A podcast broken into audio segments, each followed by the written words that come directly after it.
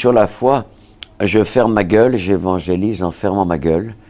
C'est le meilleur système que j'ai pu inventer. Euh, un jour, un jeune, je lui ai parlé de Dieu, que Dieu l'aimait. Dieu m'aime, moi. Je dit, Dieu aime tous les gens. Il m'a dit, il aime mes parents, alors, oui. Alors il aime ces enfoirés qui m'ont enfermé dans un placard pendant trois ans. J'étais obligé de chier et de pisser sur moi, j'avais un peu de riz mouillé jusqu'à ce que ma grand-mère me trouve. Alors, ton bon Dieu d'amour, tu peux te le foutre où je pense. Alors, ce jour-là, j'ai, j'ai plus jamais prononcé le nom de Dieu parce que j'ai pas envie que on insulte, on insulte celui que j'aime. C'est tout. Et j'évangélise en fermant ma gueule, tout simplement par le témoignage de vie, simplement.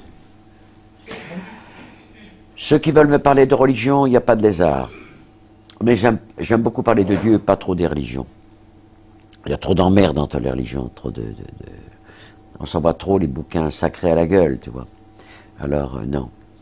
Euh, laissons les, grosses têtes de toutes les religions palabrer, discuter, euh, compromission, enfin tout ce que tu voudras, etc. Ça je laisse.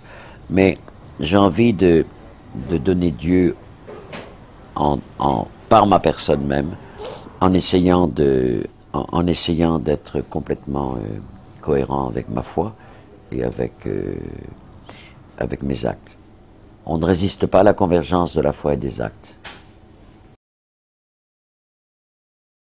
Prenons le cas de l'abbé Pierre, qui est prêtre aussi, qui était prêtre. C'était extraordinaire de voir euh, combien il était l'homme le plus aimé de France, mais c'est pas son sacerdoce qui était aimé, c'est ce qu'il faisait. Mais il le disait, je le fais à cause de mon sacerdoce. Voilà, les gens mettaient ça en entrefilet, tu vois. Mais c'était à cause, il n'aurait jamais pu. Tu sais, au début, quand il a commencé à faire l'amour, euh, jeune prêtre, après il s'est dit non, ça va me déstabiliser, empêcher de donner tout.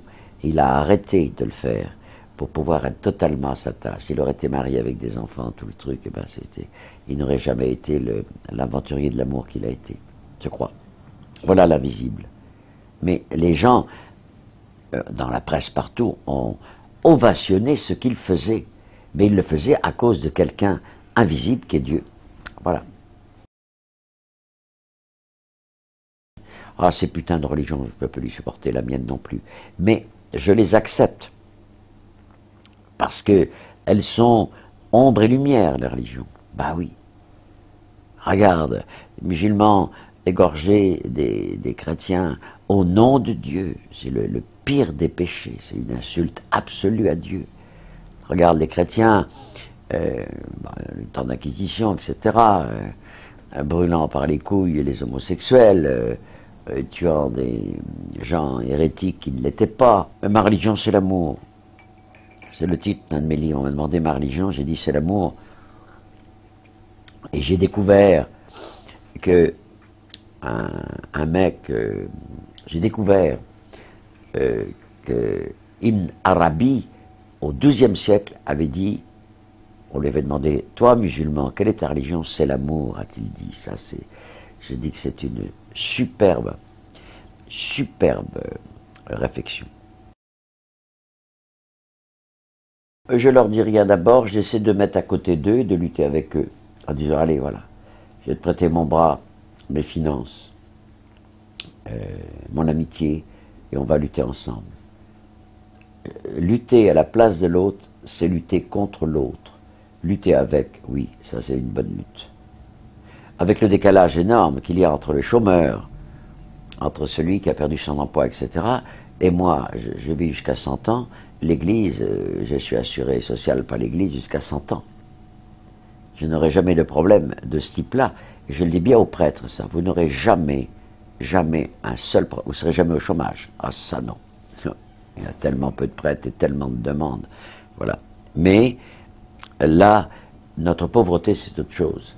C'est d'entendre des cris de souffrance par téléphone, par courrier, par contact. Je ne peux pas aller dans un aéroport, des gens me reconnaissent, me disent Ah, vous savez, tout va bien, je suis ingénieur, mais ma gonzesse est partie avec son gosse. C'est que des souffrances. Combien de souffrances actuellement D'échecs conjugaux, échecs de l'amour, combien, combien, combien, innombrables de plus en plus. c'est les plus grandes souffrances. Rester à côté, là, il faut rester à côté. Ah, voilà, là, là, oui. Il ne te, te demande pas d'argent, il te demande l'écoute. Qu'est-ce que je dois faire? Alors, avec les jeunes de Faucon, eux, c'est des jeunes qui sont écrasés par, euh, par une affectivité qui a été pulvérisée. Ils ont, ils ont vraiment de, de très gros problèmes, affectifs, psychologiques, physiques parfois. Et donc, euh, euh, rester à côté d'eux, les écouter inlassablement, les écouter, c'est tout.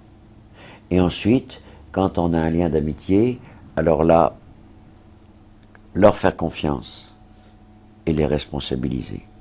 Si tu fais ça, tu as la totale. Tu as tout là. Et je vois des jeunes qui arrivent souvent suicidaires, ils n'en peuvent plus. Et puis tu les vois de mois en mois quand je vais là-bas. Guy, voilà ce que je vais. Je vais être boulanger, je vais être charcutier. C'est merveilleux de voir enfin leur rêve. Ils ont envie vraiment de vivre leur rêve. C'est un regard d'amour qui permet ça. Quand tu as détecté la part de cristal d'une personne et que, et que tu lui dis mais tu es tellement meilleur que tes conneries. T'es plus grand que tes fautes, mon pote. Quand tu dis ça, c'est absolument merveilleux. Ça le réveille de façon absolue, ça. Tu rends la dignité, parce que tu respectes l'autre comme il est. Tu le respectes dans, sa lourdeur, dans ses péchés, dans ses fautes, dans ses dérives. Et tous les jeunes qui nous amènent ont un paquet de, de boue, de fange, de, de bordel, de trucs qui est dingue. C'est merveilleux de pouvoir par le regard, dire Allez, voilà. Ils n'ont pas confiance en moi au départ, évidemment, c'est normal. Il y a encore un vieux con là qui s'occupait de moi, tout ça. Et puis, euh, le lien se fait très très vite. Très très très vite. Ben, la prière, c'est un élan vers Dieu, comme disait Sainte Thérèse à l'enfant Jésus, qui est très beau. Je crois que c'est la plus belle définition de la prière, ça. Un élan vers Dieu. Un élan. Alors évidemment, j'ai mon bréviaire. Euh, avant de venir ici, j'ai lu l'Évangile, c'était Thomas qui était incrédule, etc. Voilà. Et puis je prends une petite phrase, une petite phrase de, de l'Évangile, et puis je la mets là, euh, sur mon paquet de tabac, un petit post-it minuscule, et je relis ça euh, comme je, je dois rouler au moins une dizaine de cigarettes par jour, et je lis ça. Et c'est quoi aujourd'hui? Ah, c'était chantez au Seigneur et bénissez son nom. Voilà. Et donc je bénis son nom dans la journée, pendant cette émission, euh, après, voilà. Et puis demain, je reprendrai un autre texte et j'écrirai sur un petit post-it le truc. La foi s'inscrit dans la rencontre avec l'autre, parce que Dieu est dans l'autre. Donc chaque personne que tu rencontres, c'est Dieu que tu rencontres. Et ça, c'est bandant mystiquement grave. C'est magnifique. Chaque personne que tu vois, tu vois euh, Dieu en elle. Donc tu ne peux pas être ennemi de Dieu que tu aimes. Donc tu es obligé de trouver toujours une façon de, vivre avec lui, parce que c'est l'image de Dieu. C'est Dieu lui-même dans l'autre. Et ça, c'est vivre ça tous les jours, c'est très très très chouette. Une prière, chaque visage est une prière permanente, si tu veux. Chaque visage est un ostensoir quelque part. On adore Dieu, on n'adore pas un visage, une personne, mais on adore le mystère de l'invisible qui est en elle. Et ça, c'est... Donc tu es forcément en prière. Si tu as ce regard-là, tu es toujours en prière. Je préfère dire que nous devons être des étoiles dans le monde et non pas des stars. C'est la pire des choses. De toute façon, la, star pense qu'à son cul, à sa gueule, et la star n'a pas d'héritier. Alors que l'abbé Pierre, n'a jamais pensé à lui, ni cher Emmanuel, et moi non plus d'ailleurs. J'essaie de ne pas penser à moi. Et donc, j'ai des micros, ton micro, j'ai télévision, tout ce que tu veux. Mais c'est pour un message. Et c'est pour faire des héritiers, ça. Voilà. Immense différence entre star et témoin. La star disparaît sans héritier. J'ai beaucoup enrichi. Le témoin du Christ ne s'enrichit pas.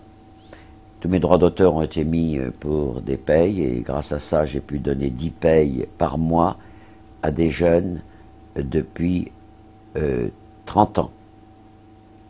Ça, c'est ça, c'est mon évangélisation. Je que d'abord, l'évangélisation pour moi, c'est de donner des outils dans les mains des jeunes pour qu'ils vivent leurs rêves et qu'ils vivent debout. Parce que quelqu'un vivant debout trouvera beaucoup plus facilement Dieu que quelqu'un qui est en train de se bouffer les couilles en bas de son HLM en se disant mais qu'est-ce que je branle là? J'ai tous les, diplômes et j'ai pas de travail. parce que si on ne donne pas du travail maintenant aux jeunes d'aujourd'hui, ils sont foutus. Si pendant deux ou trois ans, ils n'ont pas de travail, alors ils trafiqueront avec la drogue, oh, ils auront de l'argent. Hein. Mais ça sera une catastrophe. On a passé des tas de Noël ici, à la permanence, où j'invitais des jeunes qui étaient foutus à la porte de chez eux euh, la nuit de Noël. Et on mangeait ici euh, un énorme, parce qu'ils étaient souvent un peu sous. Donc, euh, on mangeait une dinde magnifique avec des pâtes. Il y avait trois bouteilles d'alcool pour 20 jeunes. Et on allait se balader ensuite dans les rues de fête de Noël la nuit. Et un mec un jour m'a dit Chrétien, vous nous avez volé Noël. Voilà ce que je veux le dire aux chrétiens. Vous nous avez volé Noël. Parce qu'il était musulman, je ne me souviens pas ouaté, mais il s'était bien rendu compte que c'est la fête de l'amour, la fête de la pauvreté, la fête du partage, et que Noël, c'est surtout la fête des riches, et qu'on a falsifié le message.